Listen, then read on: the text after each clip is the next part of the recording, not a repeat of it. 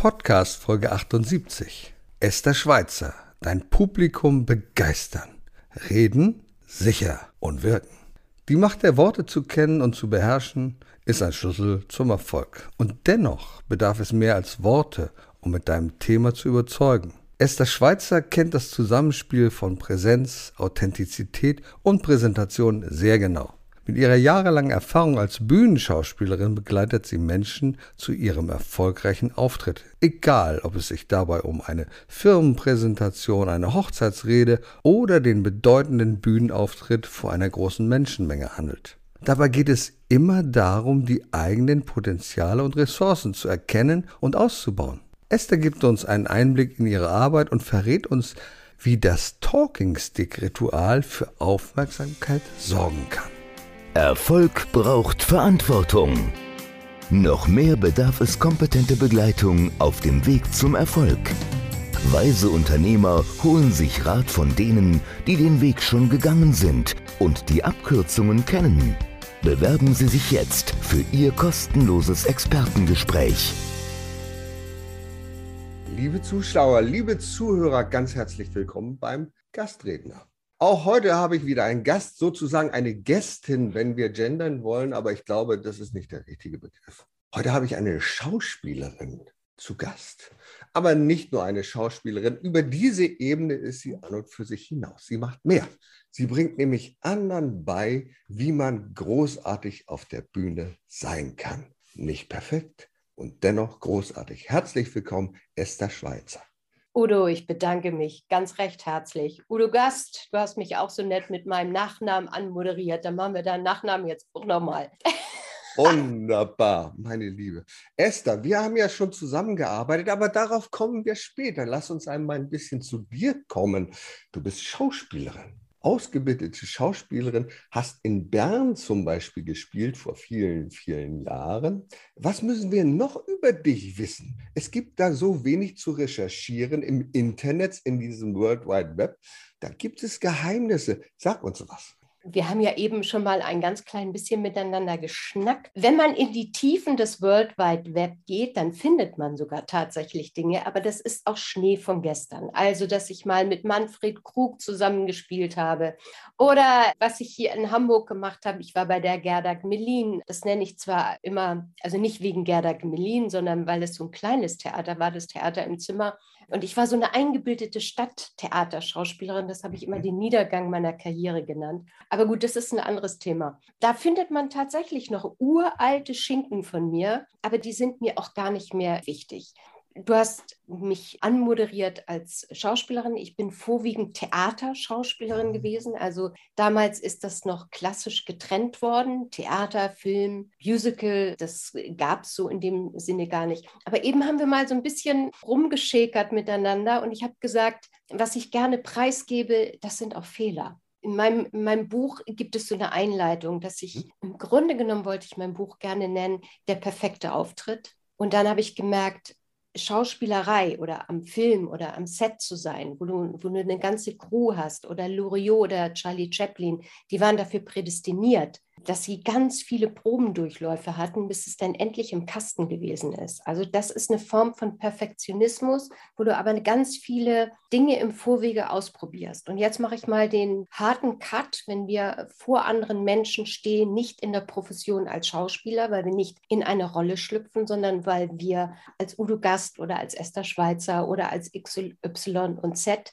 anderen einen Vortrag darbieten da müssen wir von jetzt auf eben mit einer sehr guten Vorbereitung, aber wir müssen wie ein guter Sportler, zack, es muss einfach laufen. Also ich scheue mich heute nicht mehr darüber zu sprechen, was ich auch von Kokolorus gerade auch am Anfang meiner Selbstständigkeit äh, gemacht habe. Wenn ich sage, ich möchte nicht, dass jemand in eine Rolle schlüpft, die so gar nicht zu ihm passt, dann waren das unter anderem meine Anfängerfehler oder Anfängerinnenfehler, dass ich gedacht habe, ich muss jetzt jemanden repräsentieren, eine Selbstständige, eine Freiberuflerin, eine, die das alles schon ganz toll kann und habe mich wahnsinnig unter Druck gesetzt.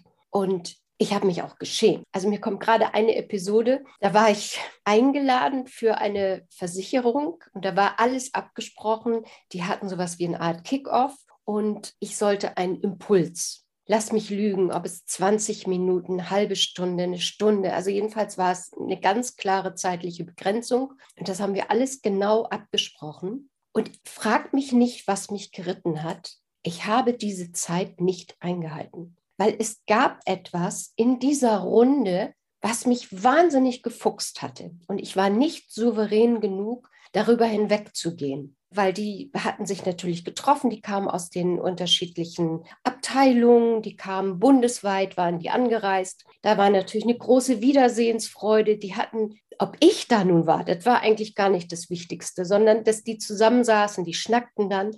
Und es gab so viel Irritation, und da muss ich noch sagen, ich hatte einen riesengroßen Art Stuhlkreis um mich herum. Also das fand ich auch schon ganz furchtbar. Ich habe die Zeit nicht eingehalten. Ich bin voll über alles drüber hinweggegangen und weil ich mich unter Druck gesetzt habe. Ich wollte, dass es eine richtig gute Performance wird. Ich wollte, dass die Menschen, die mir zuhören, genau das mitnehmen, was ich im Vorwege abgesprochen hatte, eben im Briefing mit der Geschäftsleitung und all diese Sachen habe kein Signal, nicht mal meine Uhr. Dann wurde, war Pause. Also nach der Pause war, hätte Schluss sein sollen mit mir sowieso. Und ich habe nach der Pause weitergemacht. Das musst du dir mal vorstellen. Oha. Ja, wirklich. Das war dem Veranstalter wahrscheinlich gar nicht so recht. Nein, es war, es war niemandem recht. Und als ich es gemerkt habe, bin ich in Grund und Boden. Also mich hat das echt, ich übertreibe jetzt ein bisschen, mhm. das macht immer so schön anschaulich, mich hat das wirklich Jahre verfolgt. Ich habe dann im Anschluss natürlich mit denen gesprochen, aber ich war raus. Ne? Wie heißt das so schön? Es war verbrannte Erde. Da war nichts mehr zu holen. Mein Name war für alle Zeiten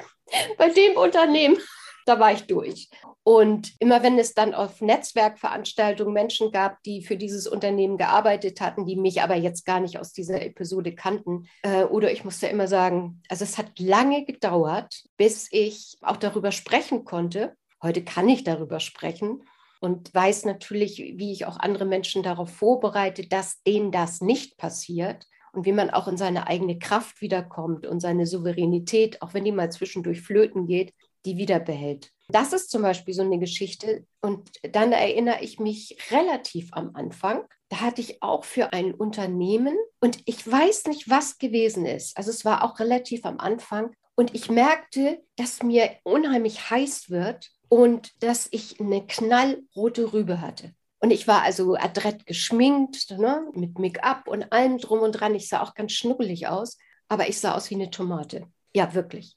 Und desto mehr ich mir dessen bewusst wurde, dass ich aufgeregt bin und dass ich mich unter Druck stelle, desto schlimmer wurde das. Und dann habe ich angefangen und habe ich gesagt, Sie sehen das wahrscheinlich, ne? ich bin ganz rot, ich bin allergisch auf meinen Make-up. Mir fiel nichts anderes ein. Naja, das ist zumindest mal eine Ausrede, ne? Ja, heute würde ich sagen, nicht würde, sondern ich sage, ich bin aufgeregt. Also ich sage nicht diesen Satz, oh, ich bin so aufgeregt, weil sie alle da sind. Das will ich nicht hören, sondern ich versuche den Satz so zu formulieren, dass man mir folgen kann und dass es nichts Verwerfliches ist, dass das eben passiert. Und ich habe auch da eine ganze Weile gebraucht, um zu verstehen, was da passiert ist. Und habe dann auch für mich und später auch für meine Kunden, mit denen ich arbeite, weil mir bewusst geworden ist, ich bin in eine Rolle geschlüpft, die nicht meine gewesen ist. Ich war nicht Esther. Ich war nicht Esther Schweizer. Ich war, keine Ahnung, Tusnelda Dubbeldubs, äh, die, keine Ahnung. Und da habe ich gut reagiert, aber für den Moment, ich konnte ja nicht sagen, stopp, wir gehen mal wieder auf Anfang. Das ist ja das, was ich immer wieder erlebe. Also, ich glaube, Schauspiel ist eine hohe Kunst, weil du musst in eine Rolle hineinschlüpfen. Du musst dich, wenn du authentisch sein willst, mit der Rolle identifizieren. Und das ist immer noch ein Unterschied, ob du auf einer Theaterbühne stehst da gibt es keinen Cut, da gibt es keinen Regisseur, der sagt, Moment, stopp, nochmal die Szene. Nein, da musst du liefern. Da hast du geübt, da musst du liefern. Im Film ist es vielleicht etwas anders. Da gibt es nochmal die Möglichkeit, eine Szene zu wiederholen, so oft wie möglich. Aber sonst musst du einfach liefern. Und ich stelle immer wieder fest von Rednerkollegen, die gehen auf die Bühne und machen genau das. Die schlüpfen in eine Rolle. Und ich mhm. merke sofort, wenn sie die ersten beiden Sätze machen, sagt, okay, das bist du nicht, das mhm. bist das, was du angelernt hast. Und wie wichtig ist es doch zuzugeben, hallo, das bin ich mit meinen ganzen Fehlern, mit allen Möglichkeiten, die ich habe. Ja und nein. Für mich ist wichtig, Zielgruppe und Publikum, um worum geht es überhaupt? Mhm. Also um den Content. Das heißt, passt es, ich nenne das jetzt mal adressatengerecht, in den Inhalt, sich da zu offenbaren und das so aufzubereiten, dass das nachvollziehbar ist, weil die Gefahr ist, eine echte Träne auf der Bühne, also auf der Theaterbühne, mhm. wirkt überhaupt nicht. Sie muss theatralisch überhöht werden, damit es beim Zuschauer, bei der Zuschauerschaft eine Emotion auslöst. Das ist Kunst. Auf der Bühne, also auf der Vortragsbühne, wenn du und ich als Normalmenschen, normalsterblich sage ich immer, heißt es nicht, dass wir das überhöhen dürfen. Es gibt aber eine Schwelle oder eine Grenze, wo etwas peinlich sein kann. Und wenn diese Peinlichkeit zum Inhalt, zum Kontext passt, dann hat das was mit Glaubwürdigkeit zu mhm. tun. Ansonsten ist es fehlplatziert, weil, nehmen wir mal an, ich habe jetzt eine Zielgruppe von Vertrieblern. Es geht um Akquise. Und ich sage, ich jetzt mal, Esther sagt was zum Auftreten, zu der Stimme und, und, und. Und würde jetzt etwas preisgeben, was nicht zu der Zielgruppe passt, dann habe ich sie verloren. Das heißt, passiert es mir situativ, zum Beispiel das Mikro, es fällt was runter, es geht eine Tür blöde auf. Mir in dem Moment passiert etwas, ich habe den Text vergessen oder sowas. Dann ist das auch Kunst, das so situativ zu präsentieren, dass ich mein Publikum, meine Zielgruppe trotzdem noch bei mir habe um das deutlich zu machen. Also man muss im Kopf ganz schnell umzwitschen, weil du hast ja als Schauspielerin hast du einen Text, ne? du weißt von A nach B. Und als Vortragsredner, Rednerin hast du auch einen Text, einen Content. Und wenn der situativ umgemünzt werden kann, dass die Preisgabe von einem Fehler in dem Moment für die Zielgruppe nachvollziehbar ist, dann macht es Sinn. Aber sonst hast du sie verloren. Und du bekommst das Feedback ja immer ein bisschen später. Zunächst mal lehnen die sich zurück und sagen, na, was der da wurde erzählt und so. Und irgendwann merkst du dann, oh, hier habe ich die Leute verloren. Du hast ja eine wahnsinnig gute Beobachtungsgabe. Das erste wenn mal du sie siehst, Udo, wenn ja, du sie siehst. Wenn du sie siehst. Ja. Wenn du sie siehst und wenn du Augenkontakt hast, wenn du aber zum Beispiel vor einer großen Gruppe bist und du hast noch Scheinwerferlicht, du bist geblendet, dann siehst du nichts. Dann guckst du in einen dunklen Raum. Und dann ist ja auch die Frage, bin ich schon so weit, dass ich, während ich spreche, in der Lage bin, mit meinem Publikum Kontakt aufzunehmen. Das mhm. heißt, sie anzugucken. Denn wir dürfen ja nicht vergessen, wenn Menschen uns zuhören und zusehen, dann sind sie vielleicht auch mal für Bruchteile von Sekunden ganz woanders. Es hat vielleicht das Handy da in der Hosentasche sich vibriert man denkt an seine Einkaufsliste. Man hat vielleicht eine kranke Mutter oder ein Kind zu Hause. Man ist zu spät gekommen. Oder man guckt ganz ernst und aufmerksam. Und ich schaue hin und denke, oh Gott, das findet er jetzt ganz furchtbar. Das heißt also auch die Kunst, mit dem Publikum Kontakt aufzunehmen und dann zu reflektieren, das darf dich in dem Moment nicht ablenken. Also wir machen ja keinen Comedian-Krams. Da können wir sagen, also ich mache das manchmal. Ich meine, ich bin jetzt, ich werde 64. Also es gibt kaum was, was ich jetzt nicht mehr mir traue, so ungefähr. Da kann ich sagen, Sie, junger Mann, na, vielleicht ist er ungefähr in meinem Alter, weiß ich nicht, aber auch graue Haare. Sie, junger Mann in der dritten Reihe, Sie gucken gerade sehr ernst. Kann das sein, dass Sie mit Ihren Gedanken gerade woanders sind? Wenn der jetzt sagt, ja, und der sagt zum Beispiel, das, was Sie machen, Frau Schweizer, das ist ja totlangweilig. Mhm. Was mache ich jetzt mit dieser Antwort? Also es ist ja eine Störung. Natürlich. Wie gehe ich jetzt mit dieser ehrlichen Rückmeldung um? Packe ich meine Sachen und sage, okay, hier haben wir 100 Leute und Sie sind jetzt gerade einer. Wie geht es mit den anderen 99? Also vorsichtig. Das gilt es zu üben und auszuprobieren. Und deswegen, um jetzt auf den Anfang zurückzukommen, gebe ich auch gerne jetzt meine Fehler preis, damit andere auch davon, dürfen sie davon lernen, weiß ich nicht, aber hm, doch, ich denke, Sie dürfen zumindest davon profitieren. Profitieren. Wir dürfen nicht den Anspruch zu haben, zu perfekt zu mhm. sein, weil das macht uns eng. Gut vorbereitet, bestens vorbereitet, dass ich weiß, was ich sage, dass ich ein Briefing hatte, dass ich weiß, gibt es einen Unterschied zwischen Zielgruppe und Publikum, meine Begebenheiten, all dieses, ne, was man über eine Checkliste einfach gut vorher sauber abarbeitet. Wenn ich weiß, das habe ich alles gemacht und jetzt passiert was, dann gilt es ja, wie weit bin ich innerlich souverän? Wie weit bin ich in der Lage, aus einer Störung etwas zu machen, ohne den anderen vorzuführen und ohne mich vorzuführen? Weil dann habe ich sonst nachher zwar mit dem einen einen Dialog, aber 99 habe ich jetzt trotzdem verloren. es geht ja immer um Wertschätzung und ich er erlebe das leider bei vielen Comedians auch, die nicht wertschätzend mit ihrem Publikum umgehen. Und zwar meistens ist das ja so, du machst einen Startgag, suchst dir jemanden aus, da ist Olaf, aha, und dann ist das ein Running Gag. Jederzeit wird Olaf nochmal wiederholt und gemacht und das ist für mich nicht wertschätzend. Ich habe mal erlebt in einer Show bei HP Kerkeling, da habe ich gedacht, was machst du denn da? Wieso führst du einen von deinem Publikum vor? Der ist gekommen, der hat bezahlt dafür und jetzt machst du den, stellst du den auf eine ganz andere Ebene. Das würde ich niemals machen. Es ist ein anderes Genre, Udo. Genau. Also, wer in so eine Veranstaltung geht mhm. und sich bewusst in die erste Reihe setzt, der weiß, dass er möglicherweise dran ist. Also genau. ich setze mich nie in die erste Reihe. Ich setze mich immer in die erste Reihe, sofern ich das kann, weil es mir Spaß macht. Ich erinnere mich an eine Gelegenheit mit Wolfgang Trepper. Wolfgang Trepper und guckt natürlich runter, hat auch mich im Visier, macht eine Bemerkung, aber du kennst mich. Ich bin um eine Entgegnung niemals verlegen. Und wenn ich das mache, dann mache ich die natürlich so laut, dass die anderen es hören können. Und meine Devise ist, wenn dich jemand auf die Bühne holt, bleibe nie unbewaffnet. Unbewaffnet heißt nämlich ohne Mikrofon. Wenn dir jemand ein Mikrofon hinhält dort auf der Bühne, dann kann es dir ganz schnell wieder wegziehen. Was mache ich in diesem Fall? Ich lege die Hand mit auf das Mikrofon und dann habe ich das Mikrofon bei mir und dann kann ich etwas sagen. Und das heißt, du bist reflektiert, du hast dich darauf klar. eingestellt. Aber das machen ja ganz viele Menschen gar nicht. Für die ist das schon der Highlight, dass sie angesprochen werden. Ich will denen jetzt nicht zu nahe treten, diesen Menschen. Und dass sie auf die Bühne kommen. Die scheuen sich ja auch nicht davor. Also ich würde im Grund und Boden vergehen, wenn ich auf die Bühne geholt. Ich will das nicht.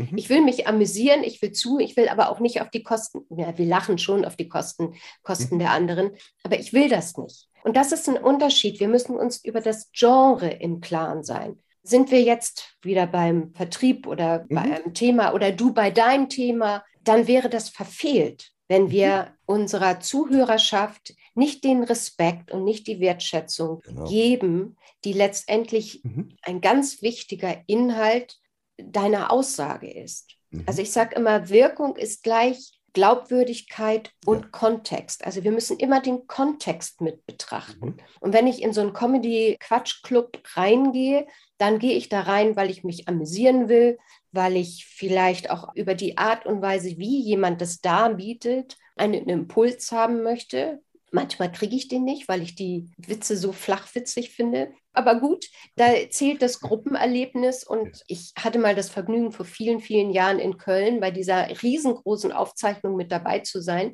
Und da waren viele Witze, die ich echt doof Bei welcher Aufzeichnung? Da wurde so eine große Show wurde aufgezeichnet. Mhm. Ne? Also so eine richtige große Comedy-Sendung. Das ist aber viele Jahre jetzt her. Mhm. In Köln mit 5000 Leuten oder was. Und ich muss dir sagen, Udo, das Gruppenerlebnis. Du sitzt mit wildfremden Menschen zusammen, die sich auf die Schenkel klopfen, die sich die Seele aus dem Leibe lachen und brüllen mhm. und du kannst nicht anders. Ich habe da gesessen und mhm. habe mich, ne, was dann kommen ja diese Einflieger, ne, die ihm dann die Hinweise, wann du zu klatschen hast, wann du zu jubeln hast, wenn du mit den Füßen scharst erstmal war das so, wo ich in so im Widerstand. Ne? Ich meine, hier so als Theaterschauspielerin, wer denn mit uns so Blödsinn früher veranstaltet? Kein Mensch. Und nach einer Zeit war so, da habe ich mich auch drauf gefreut. Dann mhm. kamen die, dieser, und die waren ja witzig. Das sind ja auch Künstler, die in diesen fliegenden Körben sitzen und über das Publikum hinwegfliegen und dann sagen, wann du klatschen sollst. Also es sind die Aufwärmer, das ist eine Kunst. Da muss man sich auch bewerben. Also das ist tatsächlich auch ein Job, die vor damals Harald Schmidt und all diesen ganzen Geschichten und immer noch die Aufwärmer sind, damit das Publikum schon richtig schön in Lachstimmung ist. Das ist eine Kunst. Mhm. Ich wusste das damals gar nicht, dass man sich für so einen Kram bewerben kann. Wenn ich das vorher gewusst hätte, vielleicht wäre noch aus mir ganz was anderes geworden. Esther, ich habe dich kennengelernt als eine messerscharfe Beobachterin. Und zwar bei unserer ersten persönlichen Begegnung an einem Abend der German Speakers Association, GSA, in Hamburg.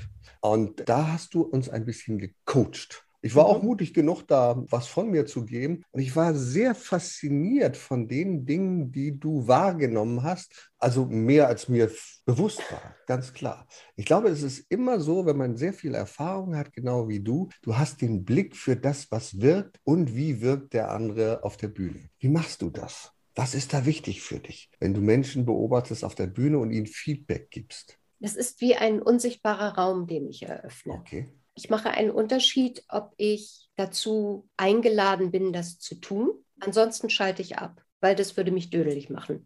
Es ist etwas wie ein unsichtbarer Raum, kannst du dir vorstellen. Und ich gehe unmerklich in Symbiose mit dem anderen.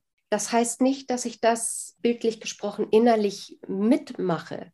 Ich bekomme aber über diesen unsichtbaren Raum, in den ich mit der Person eintrete, bekomme ich ganz viele Informationen, die ich gar nicht intellektuell abspeichere. Also da kommt jetzt nicht, der macht jetzt das so und so. Und ehe ich mich versehe, ist das aus meinem Mund schon raus. Mhm. Also das letztendlich ist es eine Regiequalität, die ich über viele mhm. Jahre durch Beobachtung und ganz wichtig zuhören. Also dass ich mich in dem Moment zurücknehme. Es geht nicht darum, wie ich etwas richtig und gut finde. Ich darf es noch nicht gleich bewerten. Auch dadurch, und das fällt mir jetzt in dieser Zeit auch ein bisschen schwer, wenn ich nicht den direkten Kontakt zu einem Menschen habe, also wenn der rein virtuell ist, wenn du dich daran erinnerst, ich habe dich auch berührt, mhm. ich habe dich auch angefasst. Genau.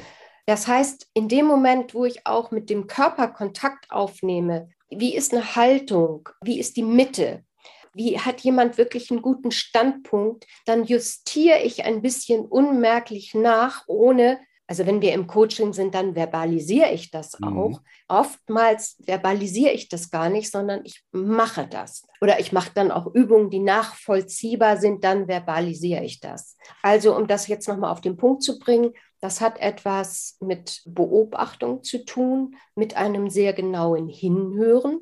Und wenn du auch unsere Situation nochmal Revue passieren lässt, habe ich dich im Vorwege was gefragt. Letztendlich sind das verkürzt meine fünf W-Fragen. Wer bist du? Wo kommst du her? Was machst du? Und warum und wieso willst du das? Mhm. Das mache ich im Schnellverfahren, ohne dass das jetzt gerade bei so einer Performance zu viel Raum einnimmt.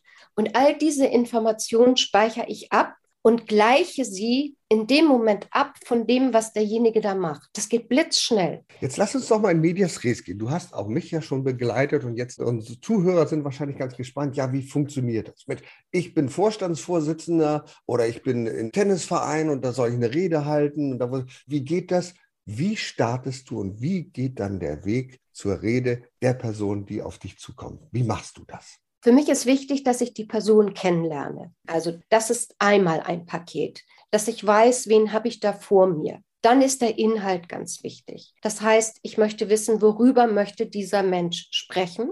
Was ist das Ziel? Was ist die Zielaufgabe? Und wie ist der Kontext? Also in welchem Rahmen ist das Ganze eingebettet? Dann gibt es noch so Eckdaten wie Zeit, wie lange Gibt es Unternehmenskultur? Gibt es Dinge zu beachten und so weiter und so fort? Aber für mich ist vordergründig wichtig, dass ich weiß, wen habe ich da vor mir, damit dieser Person nicht das passiert, was ich eingangs geschildert habe. Dass die Person, der Mensch, nicht in eine Rolle schlüpft, die so gar nicht zu ihm passt. Und wenn da Vorbehalte sind, beispielsweise jemand ist eher zurückhaltend oder schüchtern oder wird aus welchem Grund auch immer in diese Funktion gedrängt, eine Veranstaltung mit einem Vortrag oder einer Rede zu eröffnen, dann gilt es immer zu gucken, dass wir Wortwahl und Inhalt für die Person, merke ich gerade, ne, wie so auch beim Nachdenken, beim Reflektieren, ich kriege es immer dann sofort gleich auf der Stimme, dass das wirklich stimmig ist. Das ist ein sehr persönlicher Prozess. Das heißt nicht, wir geben alles preis. Also die Person gibt nicht alles preis, was sie mir preisgegeben hat, sondern wir versuchen auch rauszufinden, wo ist dieser Moment? Wo kann ein Schlüsselerlebnis sein, um in einen, von mir aus auch drögen Vortrag mit Zahlen, Daten, Fakten. Ich will jetzt nicht das Wort Storytelling bemühen, aber wo kriegen wir Momente hinein, dass Inhalt erlebbar wird, nachvollziehbar? Und das geht nur, wenn die Person sich öffnet. Ich will nicht, dass die sich nackig macht. Also ich will auch nicht, dass die bloßgestellt wird. Ich möchte ja, dass die trotz alledem diese Vortragsbühne auch als Schutz sieht. Von mir ist auch das Rednerpult oder das Manuskript oder die Zettel. Das heißt, ich führe erstmal Interviews. Wer bist du da überhaupt? Die müssen, die müssen am Anfang müssen die ein bisschen arbeiten und das können wir dann nachher auch wieder zur Seite legen. Das gehört ja wohl dazu, dass man arbeitet und sich nicht nur gute Tipps abholt. Das finde ich schon sehr wichtig. Ne? Ja, pff, weiß jetzt nicht, wie die anderen das machen. Ich kann jetzt nur darüber reden, wie ich es mache. Aber das hast du bestimmt. Ich bin sicher, dass du das auch schon erlebt hast, dass viele so, so, Frau Schweizer, dann machen Sie mal. Ne? Das gibt es doch bestimmt auch.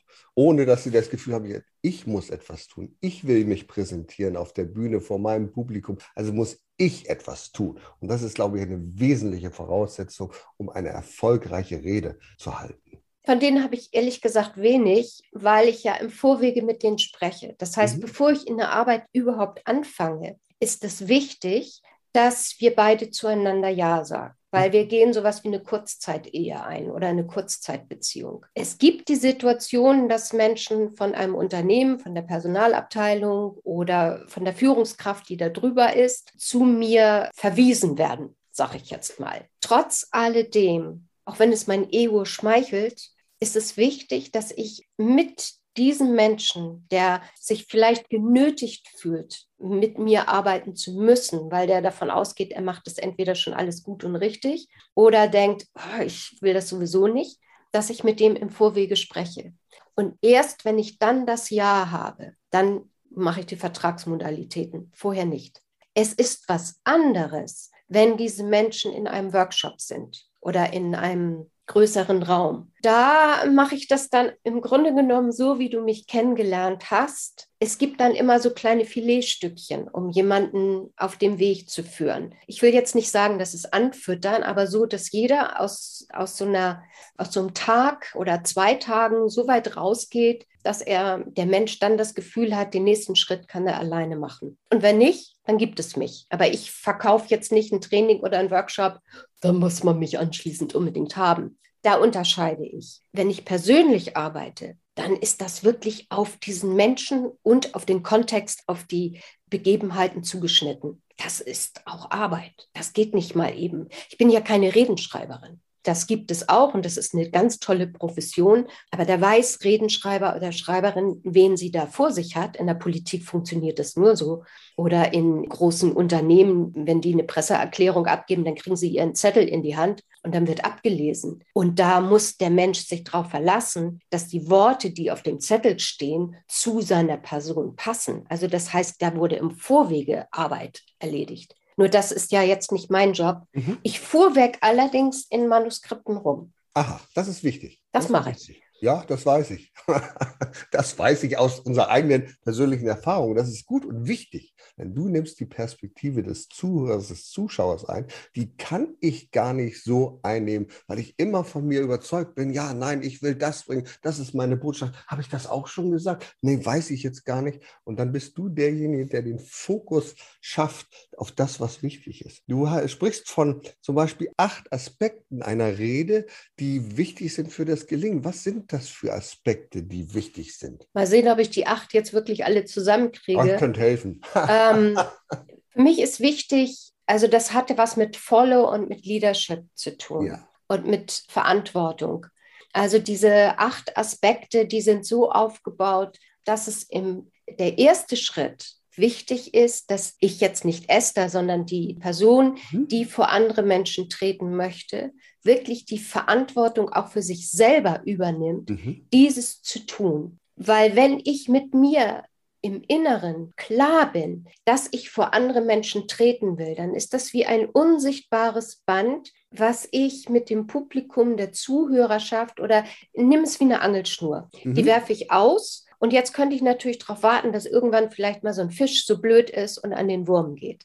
Da übernehme ich keine okay. Verantwortung also ich, für den Fisch, sondern wenn ich jetzt mit dem Fisch spiele, also wenn ich das auswerfe, dass dieser unscheinbare Dialog mit dem anderen stattfinden mhm. darf. Also ich lade den ein und dadurch entsteht dieses Follow und Leadership. Und dann geht es letztendlich weiter. Also das letzte ist Heart, das ist acht.